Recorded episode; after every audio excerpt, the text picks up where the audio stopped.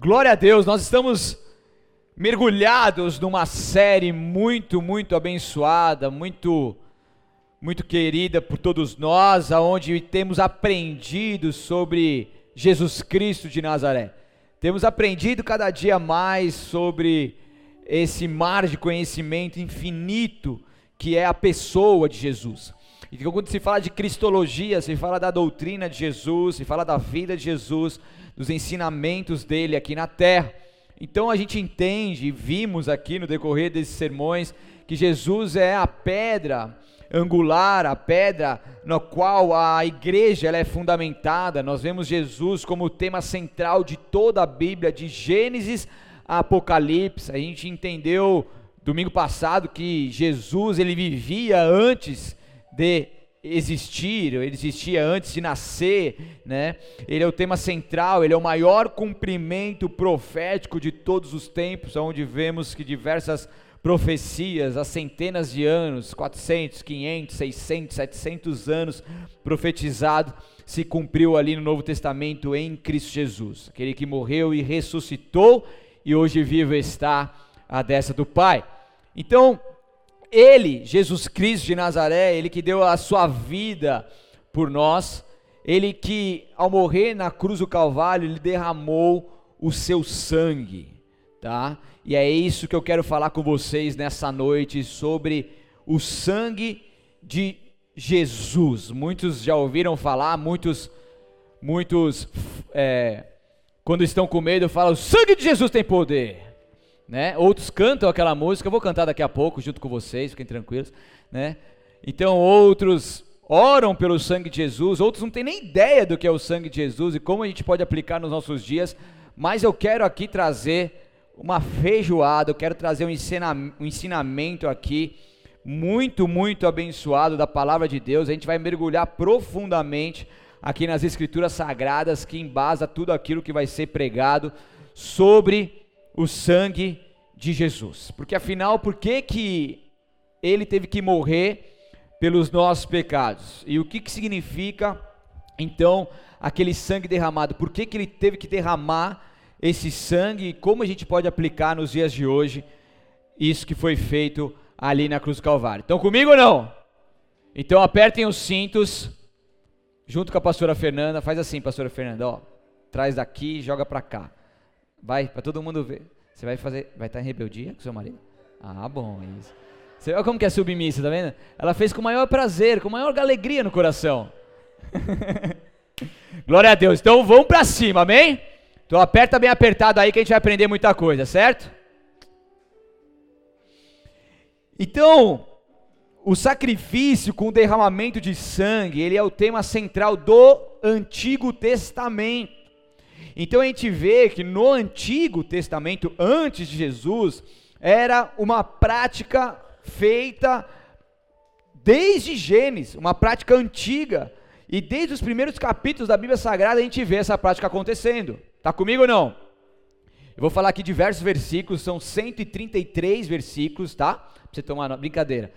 São só 100, brincadeira. É, daí você, a gente vai jogando na tela aqui, você que vai pregar terça-feira, vai anotando aí, tá? E depois você lê em casa, mas eu vou lendo aqui para a gente ganhar tempo. Então, primeiro versículo que fala ali sobre o sacrifício que era feito no Antigo Testamento, Gênesis 4:4, parte A, de Isabel, por sua vez, ofertou as melhores porções dos cordeiros dentre as primeiras crias de seu rebanho, ok? Então houve ali uma separação das primícias dos cordeiros ofertado para Deus como sacrifício de derramamento de sangue. Gênesis 8, 20, nós vemos em seguida Noé construir um altar ao Senhor e ali ofereceu como holocaustos alguns animais e aves puros, ok? E aves puros. Então aqui nós temos visto que animais e aves eles eram também ali sacrificados. Noé também fez isso em Gênesis 8. Daí, se você for ver lá, passar um pouquinho já para Êxodo, se você for ver a história do povo hebreu, né? Uh, depois das dez pragas, nós vemos também ali o cordeiro pascal sendo sacrificado pelo povo no Egito. Daí o cordeiro foi sacrificado, através pegou esse sangue, esse sangue foi passado sobre os umbrais dos lares para que o espírito da morte não entrasse naquelas casas, tá? E depois disso o povo então pôde ser, ser liberto, sair e cumprir ali mais uma promessa de Deus, como você sabe, tá? É, e a gente vê também o, o Cordeiro Pascal, por exemplo, ele, ele tem uma, uma conexão direta com Jesus Cristo de Nazaré que viria depois, então tudo isso está muito bem conectado. Gente, a Bíblia Sagrada, quanto mais você estuda, mais você fica apaixonado, porque é, é, é tudo muito bem harmonioso, é tudo se conecta muito muito maravilhosamente assim, com cada detalhe você vê uma conexão assim profunda e esse exemplo é mais um de vários outros que nós temos. Daí, abra comigo lá em Levítico, capítulo 17. Gênesis, Êxodo, Levítico. Capítulo 17, versículo 11 apenas. Quem achou, dá um glória, aleluia. E a palavra de Deus diz assim: Pois a vida do corpo está no sangue. Eu lhes dei o sangue no altar para fazer expiação por vocês. É o sangue oferecido que faz a expiação em lugar de uma vida. Vem comigo, vamos lá. Então, aqui, esses sacrifícios que eram feitos, era um sangue derramado, que era o sangue do concerto. Como que era isso?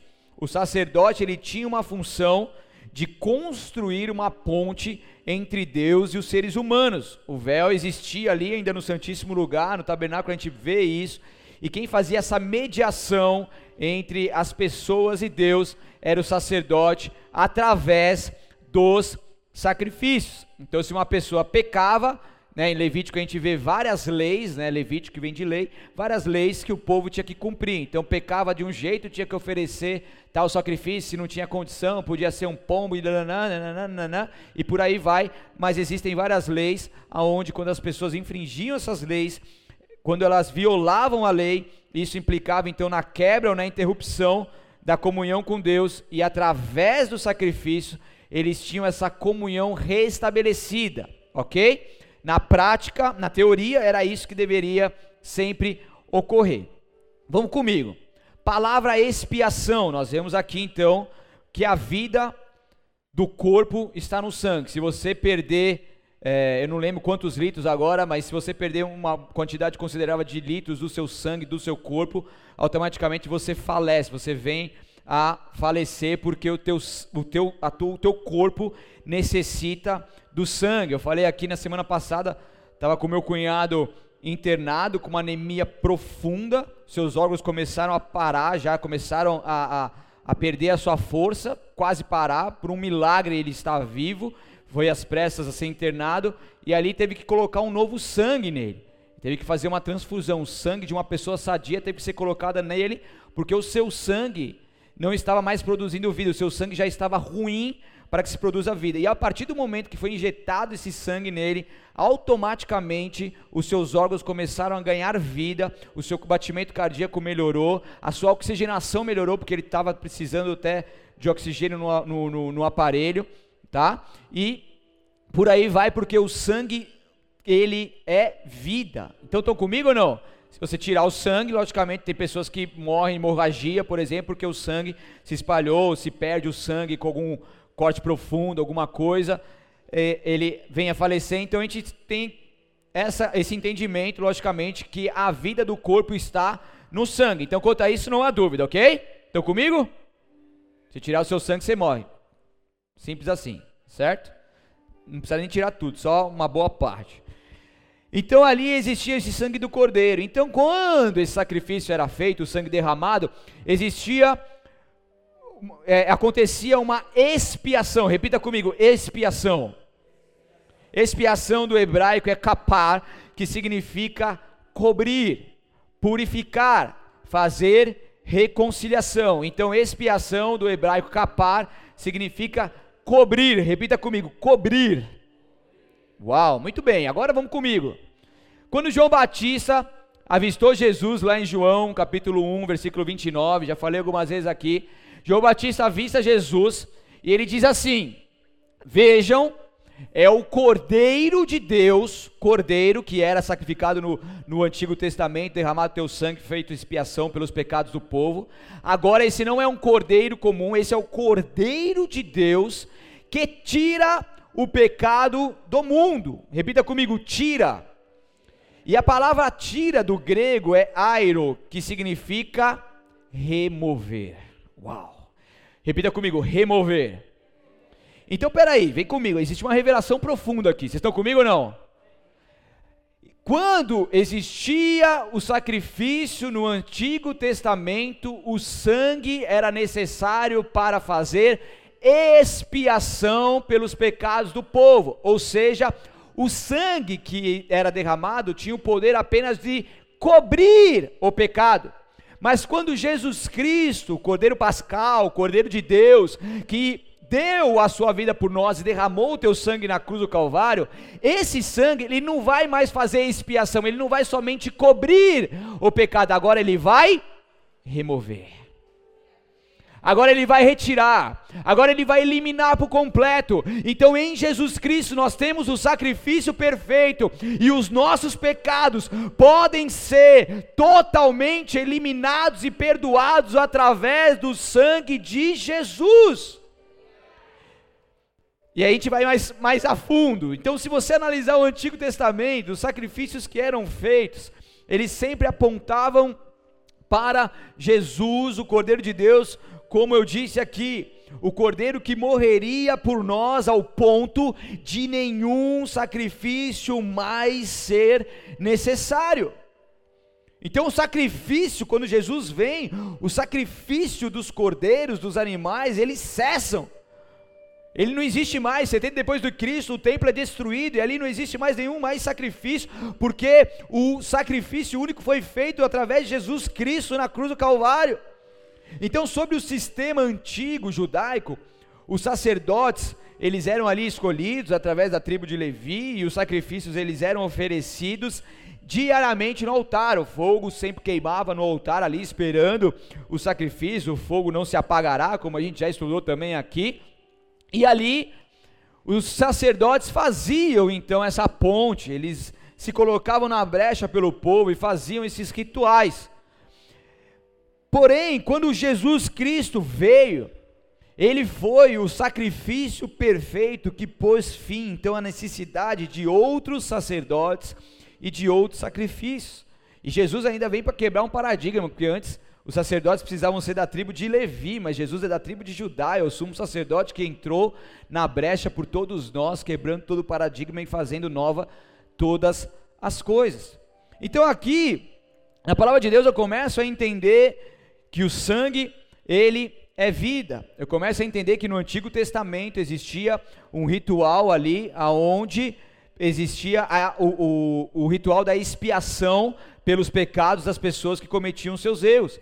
E daí, quando vem Jesus Cristo, o Cordeiro de Deus, ele não somente cobre o pecado, mas ele remove, ele retira, ele aniquila todo pecado em nossas vidas. Então, Jesus, ele deu sua vida por nós, e a partir desse momento, nenhum outro sacrifício de sangue é necessário. Jeremias 31, 31 diz: Eis, eu vou colocar na tela alguns desses versículos mais rápidos, mais curtos. Jeremias 31, 31. Isso aí foi predito há mais de 600 anos antes de Jesus. 600 anos antes de Jesus, a palavra de Deus diz assim: Eis que dias vêm, diz o Senhor, em que farei uma aliança nova com a casa de Israel e com a casa de Judá. Então hoje, hoje, nesse exato momento, nós podemos viver na nova aliança do sangue de Jesus que foi derramado por nós. Porque sistema antigo judaico, antigo testamento, era a antiga aliança de Deus com o povo. A partir de Jesus, ele então traz sobre as nossas vidas a nova aliança. Lucas 22, 20. Depois da ceia, Jesus tomou o cálice de vinho e disse: este é o cálice da nova aliança. Cálice do quê? Da nova aliança, confirmada com quê? Uau! Pera aí então. Então, o sangue de Jesus, ao ser derramado, ele traz sobre as nossas vidas uma nova aliança que é derramado com, como sacrifícios, como sacrifício por vocês.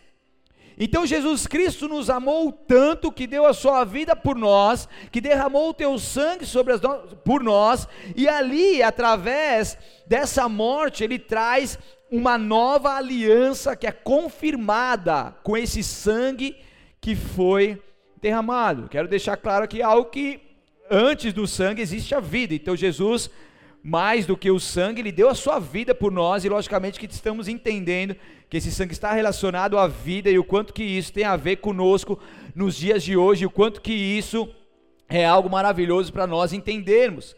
Então aqui a aliança essa que foi anunciada por Jesus na ceia, ele anuncia essa nova aliança, ele cumpre essa promessa através da nova aliança, morrendo por nós pelo seu sangue derramado, dando a sua vida por nós. Então, quando nós vemos no Antigo Testamento a aproximação para que as pessoas pudessem ter de Deus, só era necessária através de mediadores e sacrifícios. Mas a morte de Jesus na cruz, ela introduziu uma, uma nova aliança entre Deus e nós. Então, a partir dele, não existe mais sacrifício, não existe mais véu que separa, não existe mais santíssimo lugar que somente é, é somente o sumo sacerdote uma vez por ano pode se adentrar. Então Jesus ele vem quebrando tudo. Imagina o pacto que Jesus fez na humanidade e logicamente continua fazendo a todos aqueles que nele creem e aceitam como seu Senhor e Salvador. Olha o impacto que Jesus fez. Então Jesus ele quebrou um monte de rituais, um monte de religiosidade, um monte de paradigmas, e ele começou nova todas as coisas, trazendo então uma nova aliança para o povo. Por isso que os religiosos ficam enlouquecidos com Jesus, porque ele veio tirando coisas, é, pregando contra coisas que eles acreditavam há anos, que veio passando de geração em geração, e de repente Jesus vem quebrando tudo, literalmente quebrando tudo. Então, no mundo espiritual, a gente precisa entender que o sangue é uma moeda de troca. Da onde que vem isso? Desde os primeiros capítulos de Gênesis. Então o que acontece? O ocultismo sabe muito bem disso, as religiões sabem muito bem disso, o satanismo sabe muito bem disso, várias religiões trabalham com sacrifícios, não é só uma, um trabalho de macumba, essas coisas, mas é um trabalho de sacrifício. Então tem muitas religiões que matam bodes, que matam, infelizmente, matam crianças, matam pessoas, porque eles, os inimigos, os espíritos malignos, eles são alimentados pelo sangue que é derramado na terra aqui nos dias de hoje. Se você pegar o homicida, o homicida ele tem, ele tem, ele tem fome de matar. Se você pegar histórias de homicida, ele fala assim, ele começa a matar, matar, matar, ele vai querendo sempre matar, porque existem demônios dentro dele que se alimentam através desse sangue que é derramado. Então, quando uma pessoa ela faz um trabalho, derrama um sangue, ela está fazendo um pacto ela está fazendo uma aliança com uma entidade ali, ela está entregando a sua vida para essa entidade, ela está fazendo um trabalho para que algo ruim aconteça com outra pessoa, porque quando os demônios recebem esse sangue, isso fortalece, isso dá uma liberdade, digamos assim, para que esses demônios possam então atuar conforme as liberações feitas através do sacrifício. Eu lembro uma vez lá em São Paulo que a gente foi fazer um ato profético que estava uma semana lá dos bruxos, né, que eles faziam várias coisas, a gente foi até uma casa ali, né, onde se concentrava alguns deles, e ali existia dois animais onde eles tinham pego já para fazer o abate, para fazer o sacrifício, e isso alimenta eles, isso faz parte dos rituais deles, e a gente orou ali, profetizou e tudo mais, mas isso infelizmente acontece todos os dias, isso acontece desde a antiguidade. Né? Você falar de crianças, que absurdo, mas é. Você vê várias crianças que somem, muitas dessas crianças somem para serem oferecidas por sacrifício, desde a época de Moloque, né? Que vem, que era, que era uma estátua oca, onde ela é queimada por dentro, existia fogo ali dentro dela e, e as crianças eram colocadas. Olha o nível, gente. Então eu estou falando algo para vocês, onde o ocultismo, onde as religiões, elas pegaram todo esse sacrifício Elas pegaram todo esse ritual de sacrifício, de derramamento de sangue e começaram a colocar dentro das suas religiões. E até hoje isso é real. E por que, que eles fazem isso? Porque no mundo espiritual o sangue é moeda de troca e continua sendo, gente. Só que a gente tem que entender que quando o Cordeiro de Deus veio e derramou o teu sangue, esse sangue basta sobre as nossas vidas. E daí eu preciso entender que quando alguém vai, vai derramar um sangue contra as nossas vidas, vai querer fazer alguma macumba, um feitiço, vai querer lançar contra as nossas vidas, a gente é, é alvo disso diretamente e indiretamente por diversas vezes. O Espírito Santo sempre nos direciona em alguns momentos para orar especificamente por essas coisas, porque a gente sabe que o mundo espiritual se levanta para tentar nos derrubar e nos impedir. Mas o que, que a gente faz? A gente clama pelo sangue de Jesus. Declaro que toda obra maligna contra nós não prosperará, todo o sangue que foi derramado não tem nenhum efeito. Nós declaramos agora o sangue de Jesus sobre as nossas vidas, sobre a nossa casa, sobre os umbrais da nossa casa, sobre os nossos familiares, sobre os nossos entes queridos, sobre todas as nossas finanças, nossa saúde, sobre os nossos animaizinhos de estimação, porque muitas vezes o inimigo vem tentando é, atazanar eles, sobre, os, sobre a vida deles, e que nenhum mal chegará à nossa tenda, porque maior é que está em nós, e o seu sangue foi derramado naquela cruz, eu tomo posse desse sangue agora, nesse momento, em nome de Jesus, e quando isso acontece, esse sangue é mais poderoso do que qualquer outro sangue que possa ser derramado na face da terra, porque Jesus é esse sacrifício, e o seu sacrifício basta. E aí eu vou além com vocês. Qual que é o significado desse sangue no mundo espiritual? O sangue, então, é o primeiro elemento expiatório, como nós vemos aqui desde Gênesis, que Deus revelou ao homem. O homem não pode receber as bênçãos de Deus, nem ter comunhão com Ele, nem ter relação com Ele, nem usufruir do seu poder, a não ser pelo sangue de Jesus que foi derramado por nós. O princípio do sacrifício com esse derramamento de sangue é o que é que uma é que uma vida é dada para que outra seja salva e Jesus Cristo ele deu a sua vida por nós. Ele se fez pecado, se fez maldito por nós, porque era nós que tínhamos que carregar essas maldições, mas ele morreu pelos nossos pecados e sobre si ele levou as nossas fraquezas, nossas enfermidades, ele sarou as nossas vidas através dessa morte vicária. Então Deus, ele estabelece um fundamento que permanece para sempre, e os que estão sobre a proteção do sangue dele não podem ser tocados pela morte. Uma uma comparação e uma conexão direta quanto a isso é o próprio sangue do cordeiro que foi colocado nos umbrais das casas do povo hebreu antes deles saírem para o Egito, liberto do jugo de Faraó. Esse sangue que foi colocado nos umbrais, ele tem uma conexão direta com o sangue de Jesus. Antigamente era esse sangue e a morte não pôde entrar nesses lares porque existia uma marca nos umbrais daquela casa. Hoje nós não temos essa marca física, mas nós temos a marca espiritual.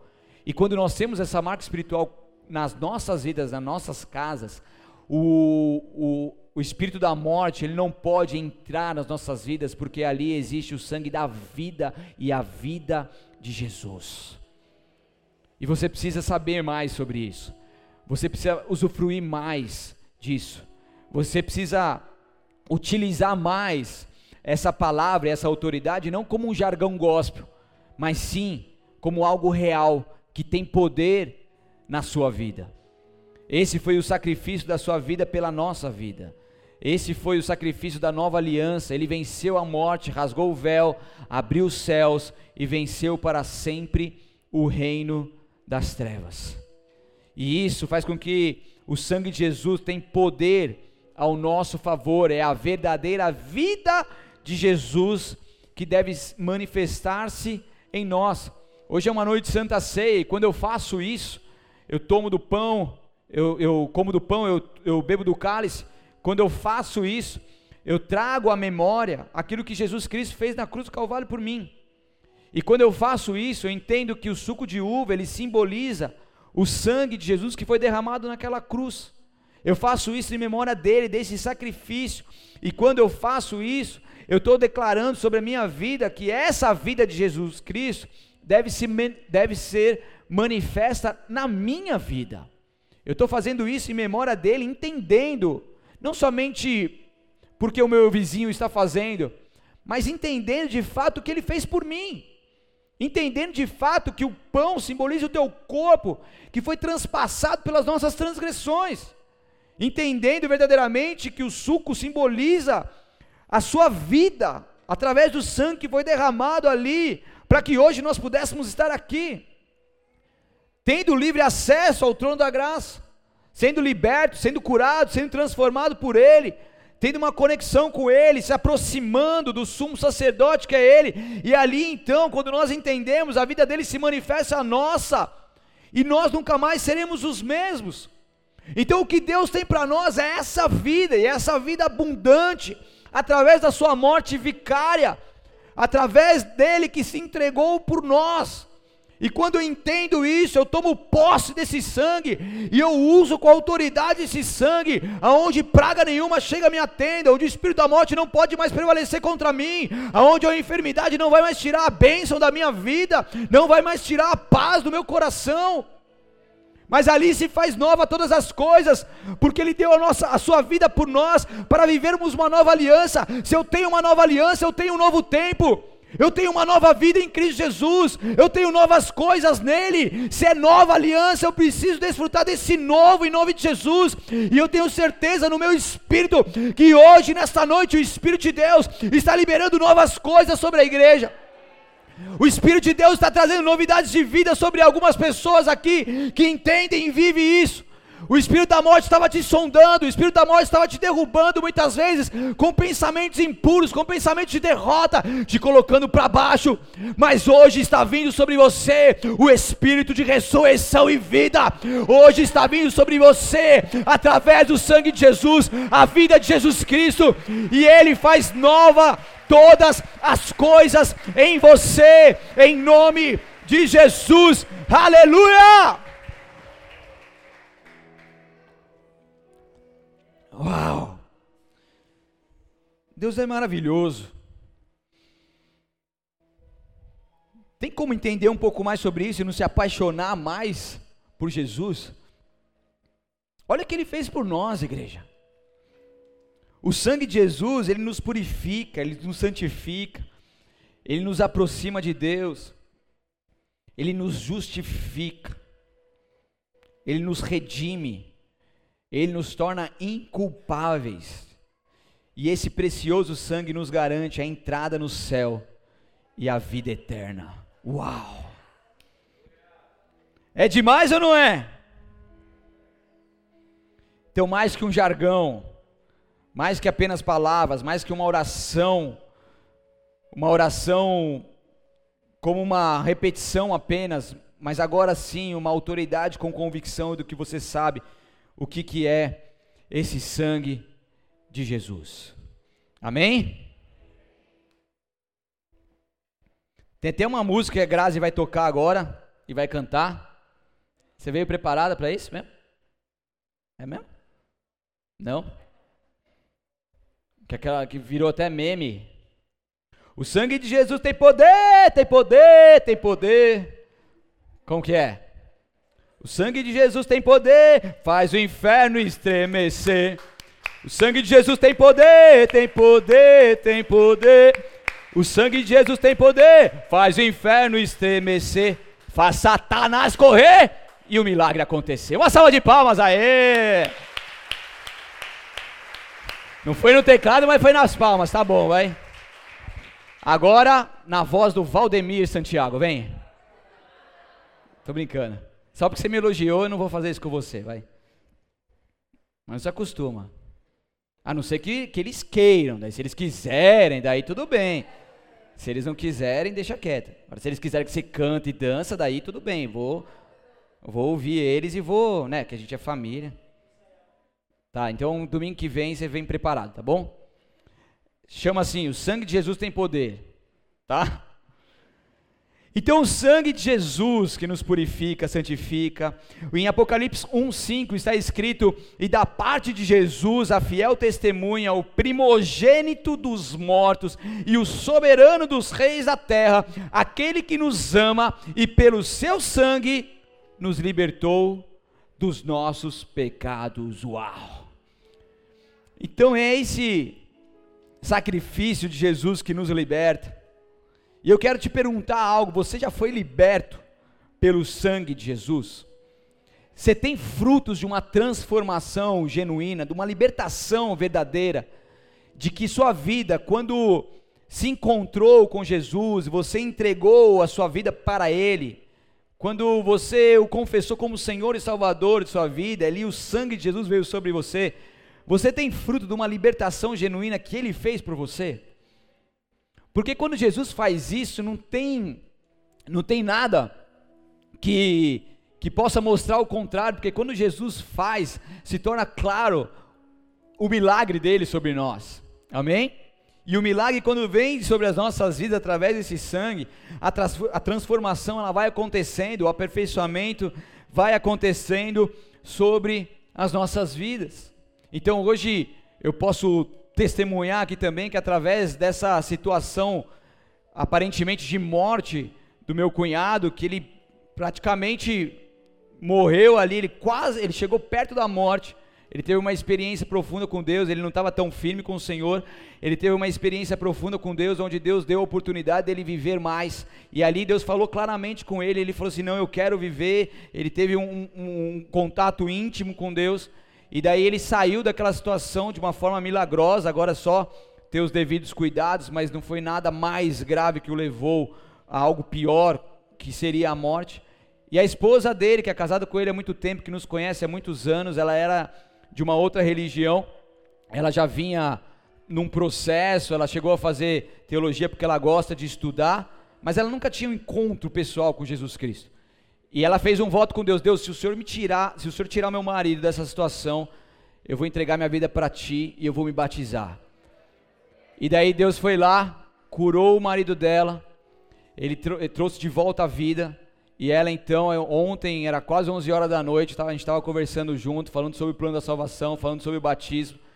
E ela ali naquele momento, ela entregou a sua vida para Jesus.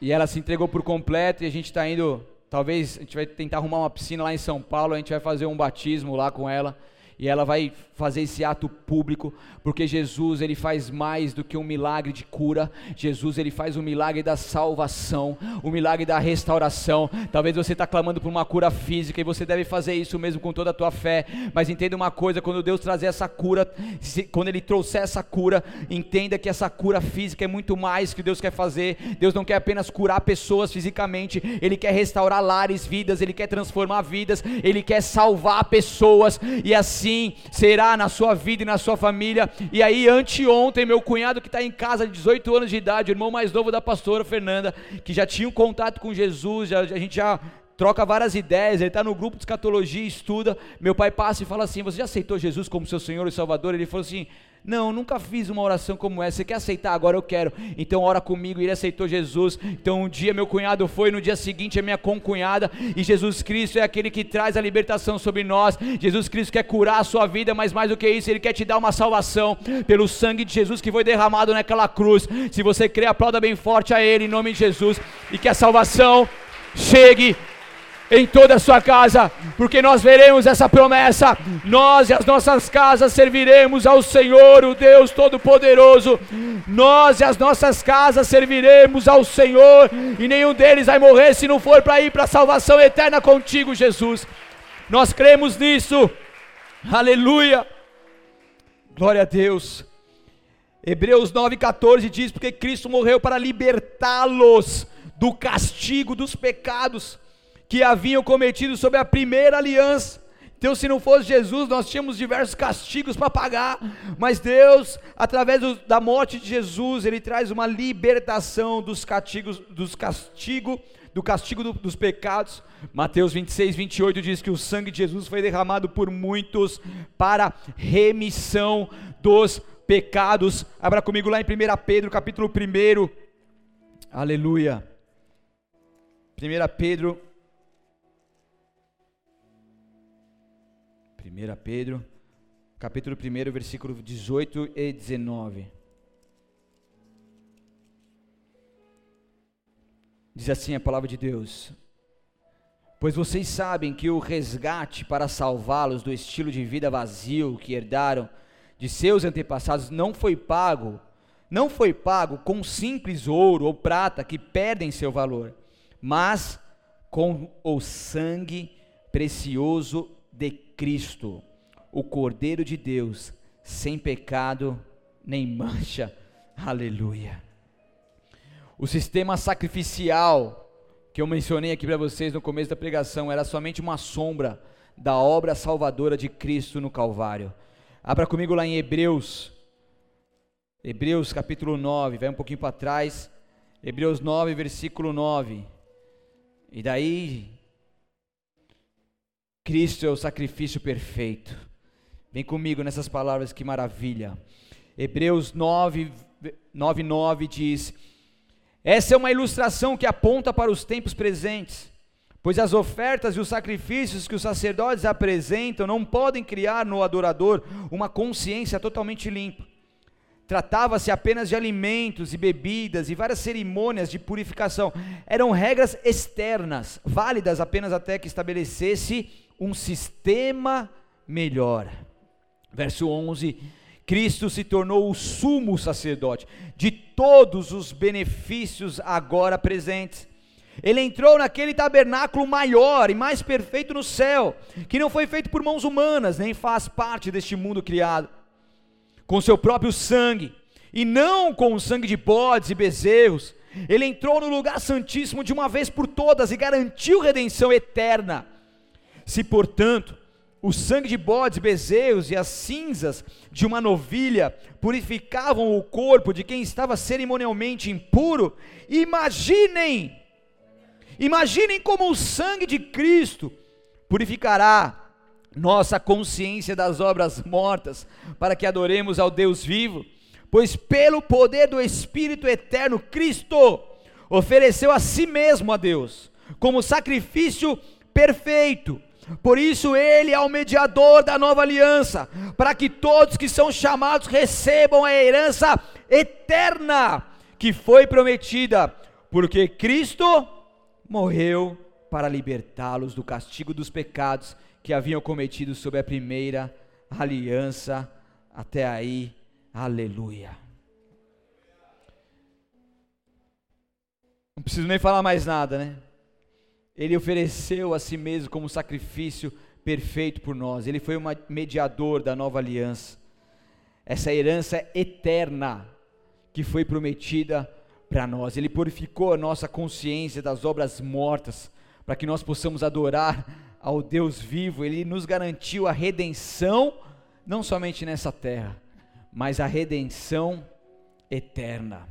Há poder no sangue de Jesus. Primeiro, fomos comprados pelo sangue de Jesus. Somos redimidos, perdoados, liber, libertos pelo poder do sangue de Jesus. Nós temos a purificação dos nossos pecados. Nós fomos aproximados num só corpo com Cristo através desse sacrifício. Nós somos justificados pelo poder do sangue, somos também santificados por esse poder. Nós temos a paz através desse sangue na cruz. Nós temos a purificação da nossa consciência, uma nova aliança, nós temos a vitória e também a ousadia para entrar na Sua presença. E nós seremos ressuscitados no último dia, também pelo poder do sangue de Jesus. Aleluia. Para finalizar em Hebreus 9, 28, diz assim, a parte B, ele voltará, não para tratar de nossos pecados, mas para trazer salvação a todos que o aguardam com grande expectativa. Jesus ele realizou um único sacrifício e resolveu para sempre o problema do pecado. Jesus, ele que veio, morreu, ressuscitou, promete voltar. E aqueles que aguardam com grande expectativa essa volta e têm em si essa convicção, essa alegria da salvação, ele virá e trará sobre nós a salvação eterna. E Hebreus 10, se você está em Hebreus, vai para Hebreus 10, versículo 11, 11 ao 13 apenas.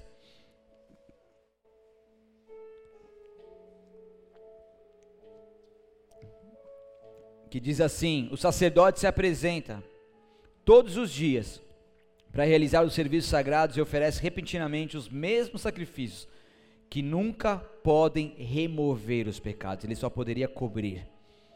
Nosso sumo sacerdote, porém, ofereceu a si mesmo como único sacrifício pelos pecados, válido para sempre. Então, sentou-se no lugar de honra à direita de Deus, e ali aguarda até que todos os seus inimigos sejam humilhados e postos postos debaixo de seus pés. Jesus, ele ofereceu o seu sacrifício perfeito, ele mesmo, e não um animal, não um sangue qualquer, porque nenhum animal era suficiente para pagar o tão alto preço que Jesus submeteu-se e pagou por nós com o seu sacrifício de vida. Ele se entregou por nós, para que nós possamos viver os benefícios e que assim nós possamos usufruir desse sangue que nós possamos orar e clamar por esse sangue, que nós possamos profetizar esse sangue nas nossas vidas, na nossa casa, nos nossos familiares, por onde nós passarmos, que nós possamos orar não mais como um jargão gospel, mas sim com convicção do que ele representa para nós, com entendimento do quanto que ele é valioso para todos nós. Em nome de Jesus.